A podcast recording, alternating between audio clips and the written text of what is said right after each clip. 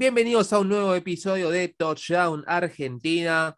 Acá un episodio que podríamos considerar como express básicamente porque vamos a tratar de compactar lo más que se pueda en el menor tiempo posible, pero aún así tratar de hacer las cosas lo mejor posible.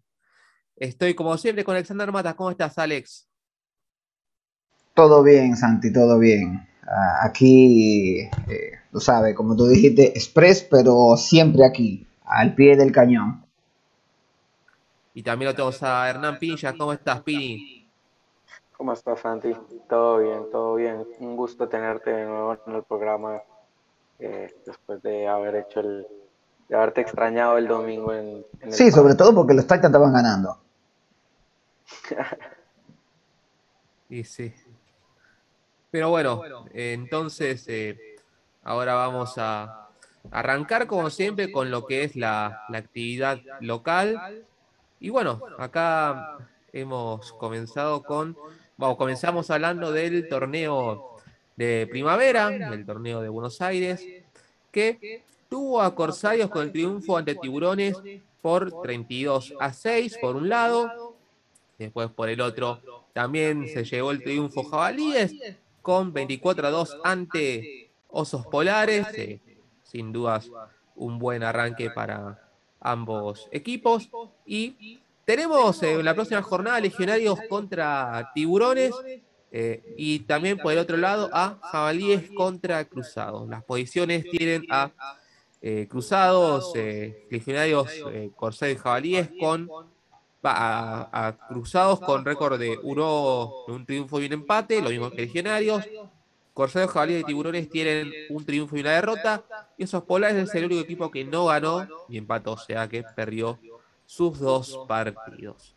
Aquí tenemos por el otro lado, nos vamos eh, a Mendoza, que si bien no tenemos por el momento los resultados, este último fin de semana jugaron el torneo, en lo que seríamos la segunda, la tercera semana de la llave 2, con el triunfo por parte de, de Pampas contra Cóndores. No, con triunfo no, con el encuentro de Pampas y Cóndores. Hay que ver cómo terminó ese dato por el momento, no lo tenemos. Y después eh, también hubo eh, flag femenino, bien por eh, Mendoza que también se incorpora con el fútbol femenino. Totalmente. Que, sí. que tiene equipos como Amazonas, Pampa Femenino y Warriors, que ahí arranca, el, que son los tres equipos que fueron parte de este certamen. Y bueno, y también siguiendo con el fútbol americano femenino, tenemos eh, también eh, lo que sucedió este fin de semana con el torneo de LFFA, que tuvimos, por un lado, el triunfo de Valquirias, del Tifuyas ante Valquirias por 19 a 8, y por el otro lado, el triunfo de Espartanas ante Linces por 33 a 18, las posiciones con Linces punteras con récord de 9-2, eh, Valquirias con 7-4, Avispas con 5-6, Furias con 4-7 y Sierra Espartanas con 3 y 9. Después, eh, eh, continuando con la recorrida nacional, vamos a tener este fin de semana un torneo especial porque se trata del triangular que podríamos considerar que es de la zona del litoral, ya que se van a enfrentar el seleccionado de Paraná, el de Santa Fe y el de Concepción del Uruguay.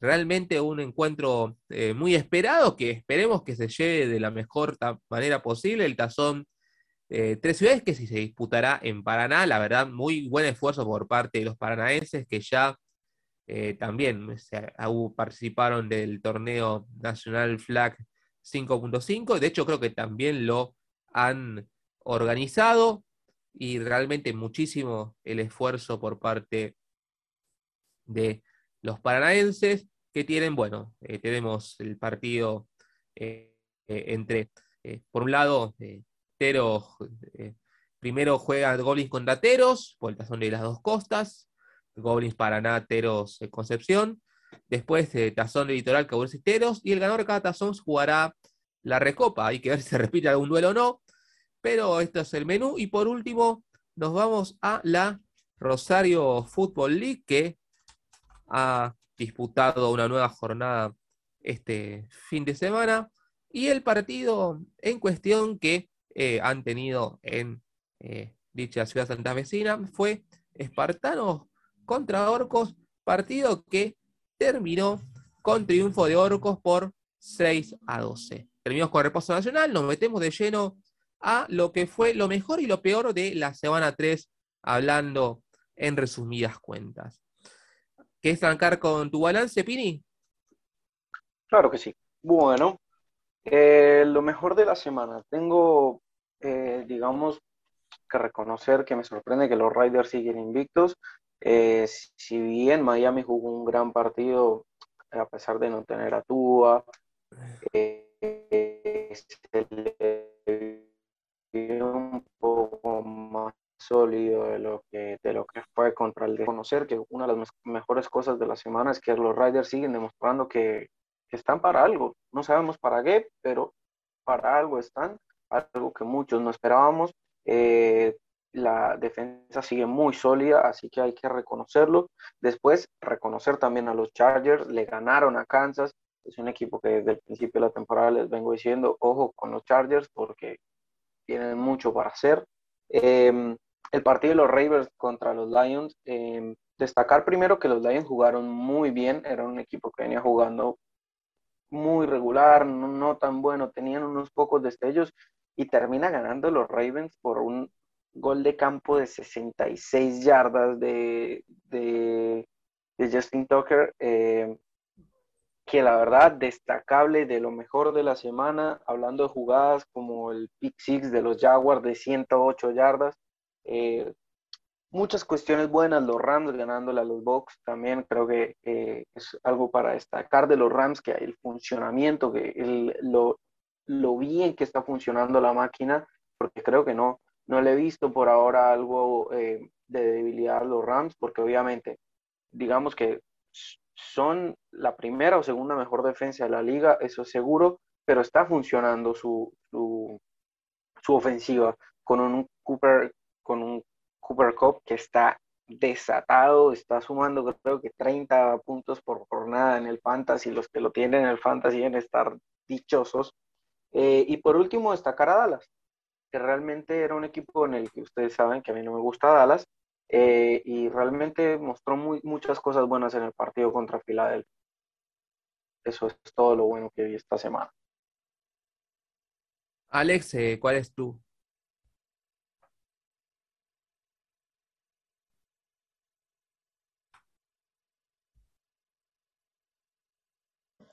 Pini dijo bastante claro lo que se dio y la verdad que este, creo que mejor de ahí se, daña, como diríamos nosotros en, Dominicana.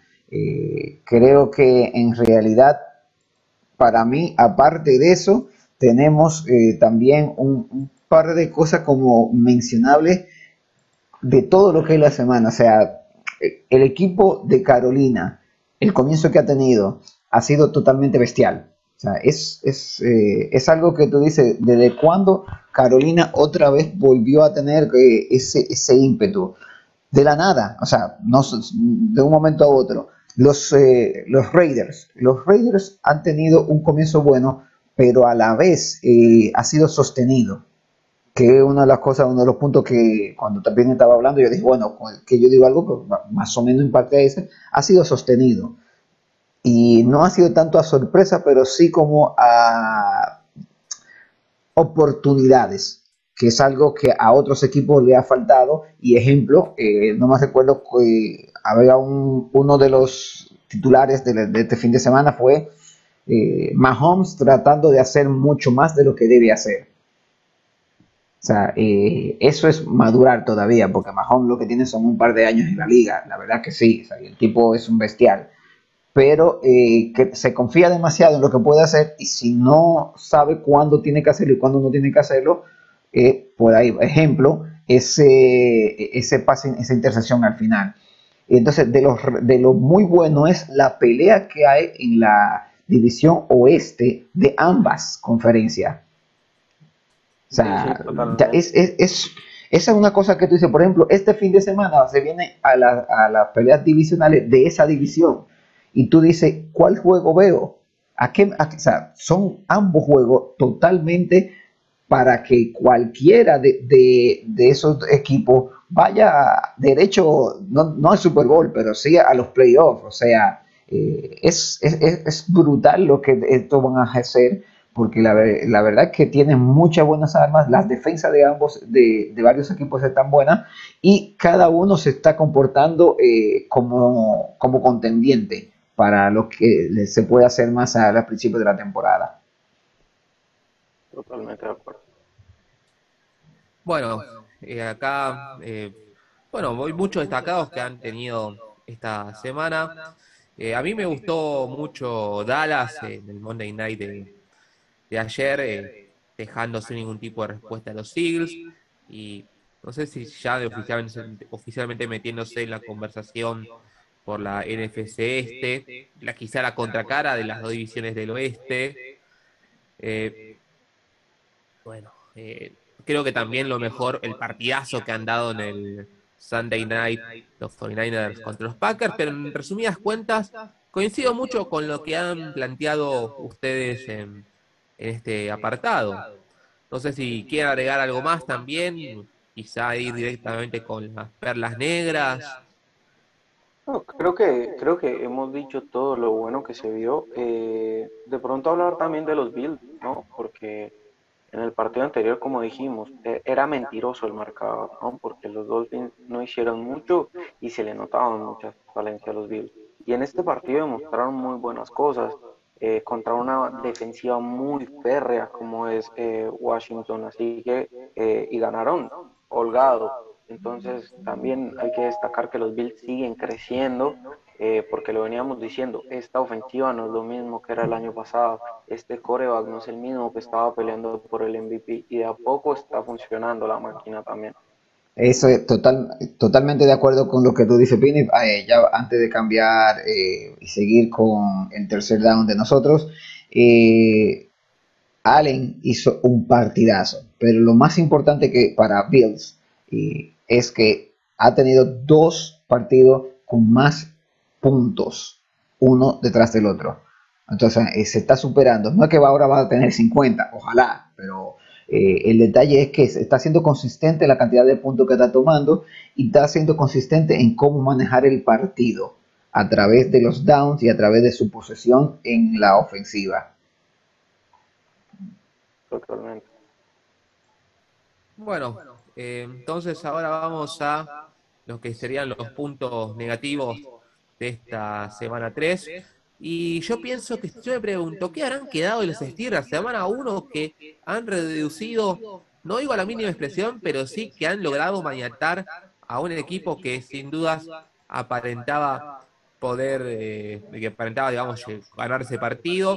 Llegaban como claros underdogs y ganaron, pero ahora se enfrentaron contra los Bengals y los Bengals se llevaron el partido por 24 a 10 y lo han dejado, no digo muy complicado, pero sí, sin dudas, fue un golpe bastante duro porque eh, así como los Steelers fueron underdogs en la fecha, en la primera semana, esta semana fueron claramente los favoritos en ese partido, un equipo que está claramente en reconstrucción. Eso, eh, por un lado, eh, Después, bueno, los Patriots, eh, la verdad yo pensé que iban a hacer más fuerza a los seis, está bien, están con un, mariscal novato y mucho no mucho más no pueden llegar a hacer, pero aún así eh, creo que es un punto para destacar.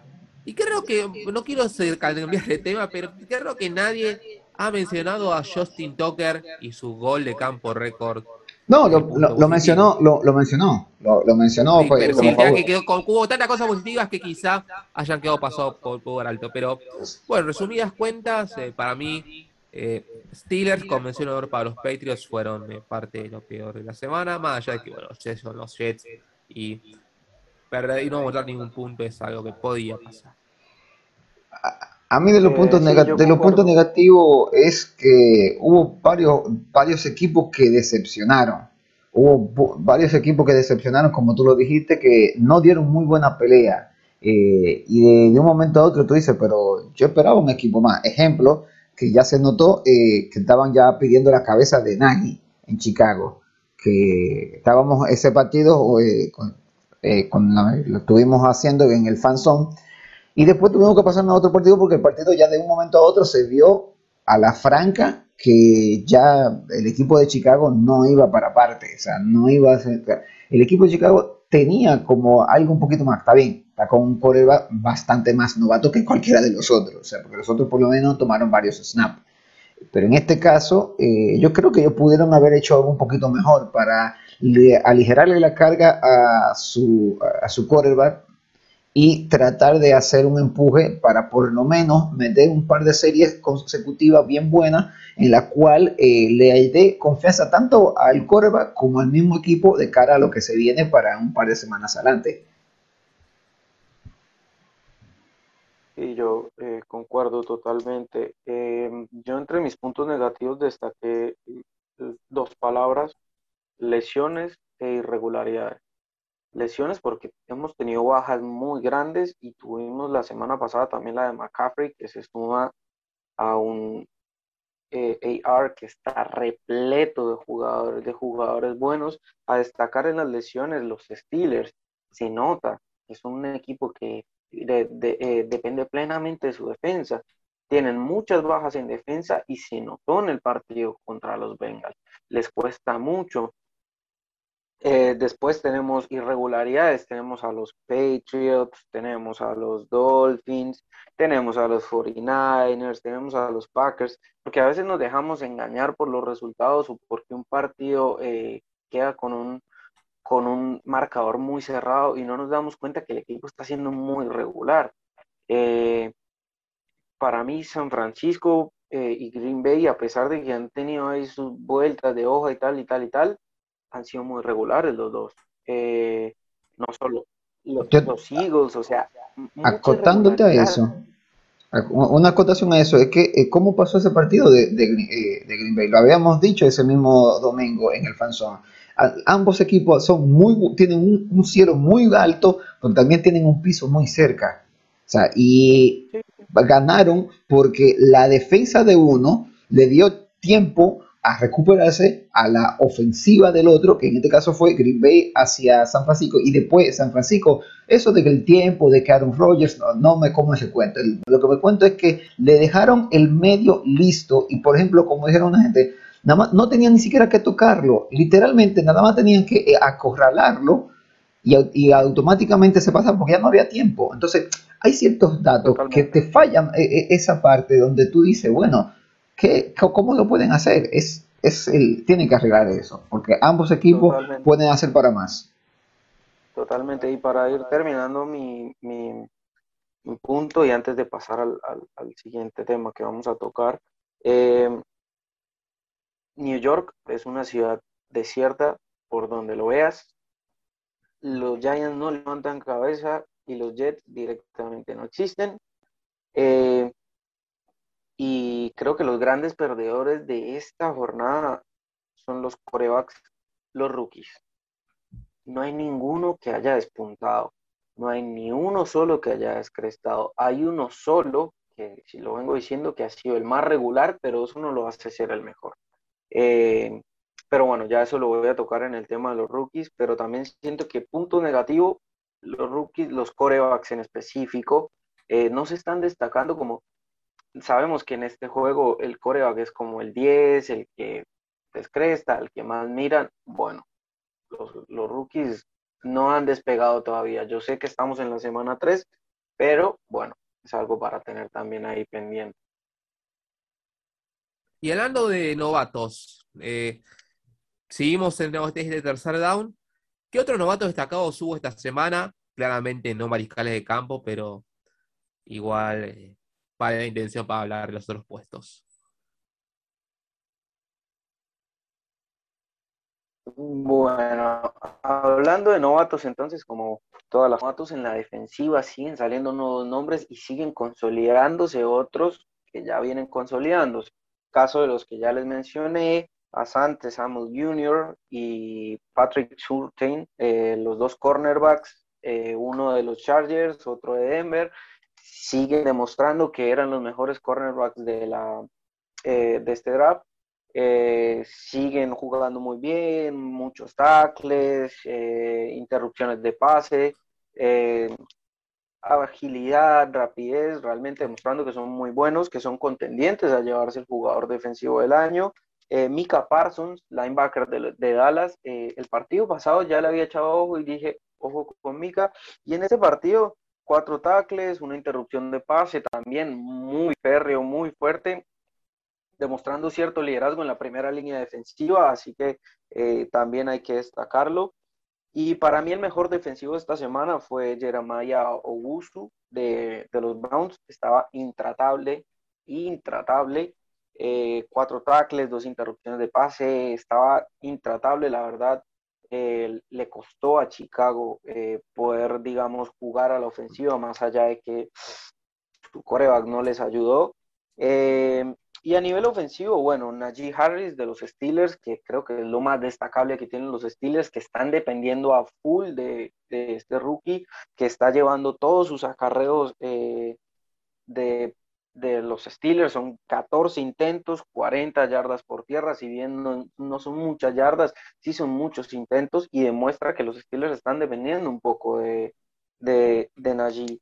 Después tenemos a Jamar Chase, que creo que es uno de los grandes contendientes a llevarse el jugador ofensivo del año, em, con cuatro recepciones, 65 yardas aéreas, dos touchdowns. La verdad, eh, lo habíamos hablado, consolidándose con su ex compañero del LSU en los Bengals. Em, se están entendiendo bien con Burrow, creo que es importante.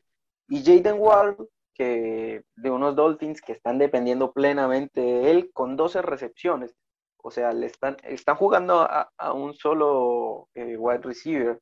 58 eh, yardas aéreas, pero sin touchdowns, pero creo que llegó adelante a, Miami. Para terminar, habíamos dicho la semana pasada que queríamos ver qué hacía Mills en, los Texans, ¿no? Porque habían perdido a Tyrod Taylor, que estaba demostrando un nivel grande que nadie esperaba de él. Eh, no fue un mal partido, 19-28, 168 yardas, un touchdown, pero, pero tampoco eh, es para tanto y le va a costar mucho a los Texans. Le va a costar mucho a los Texans despegar y él va a tener que empezar a, tirar del carro. Y un tema del que no sé, que me gustaría que dieran su opinión es Justin Fields, porque era el momento en Chicago, ¿no? Eh, es el coreback que necesitamos, que hemos esperado durante muchos años. Lanzó 6 de 20. 6 de 20. 68 yardas. Eso, eso será para un, casi un first down o un second down para él enterito nosotros hablar de él porque es terrible lo que podemos ver con ellos. Ya lo había mencionado, que ya le están pidiendo la cabeza otra vez de Nagy. Totalmente. Totalmente, así que ese sería como el resumen de los rookies. No quiero hablar de los corebacks porque realmente lo que les digo, no, no hay mucho por destacar, siguen tirando muchas intercepciones, eh, Trey Lance no volvió a jugar, em, el más regular es Mac Jones eh, y Justin Fields no da pie con bola. Así que bueno, ese es el resumen de los rookies de la semana 3. Bueno, y creo que ya es momento ahora de hablar de Prode en este programa Express. Creo que estamos viviendo, estamos, eh, bastante bien, Alex, ¿no? no, no, nos estamos olvidando de nada. No, no, estamos bastante bien, o sea, y la dinámica me, gustó muchísimo, o sea, eh, me, gusta esta cosa así como al toque, eh, a jugar al toque, como al tiquitaca. en este caso, a los pases cortos, como hablando de aquí. Eh, sí, ahora venimos con lo que es el PRODE. Eh, los partidos son Jacksonville, Cincinnati, Carolina, Dallas, Indianapolis, Miami, Arizona, Lark, los Rams, Tampa Bay contra New England y Las Vegas Raiders contra Los Angeles Chargers. De aquí van a salir muchas cosas buenas y la verdad, ya yo quiero que sea fin de semana. Primero para descansar y segundo para también hacer otro fanzón y también ver eh, fútbol, porque está muy interesante. Bueno, eh, arrancamos con Venga el Yago, el partido del jueves. Eh, bueno, todos vamos a coincidir con Venga, me imagino. Yo estaba dudando, literalmente estaba, duda, estaba dudando, estaba dudando. Y más, lo tengo tachado. O sea, lo tengo tachado ahí, que estaba tachado, eh, que dice que estaba ah, queriendo hacer, poner a Jackson. Te lo estoy diciendo, porque me gustó eh, cómo jugaron este fin de semana. O sea, a mí, para mí han ido increciendo. Eh, eh, han ido increciendo. Pero bueno, me voy con Cincinnati. Menos mal que primó la cordura. No, pero, pero, puede ser, puede ser. un concuerdo en que Jackson ha, ido creciendo eh, a medida que pasa el tiempo. No está tan consolidado como si siento que está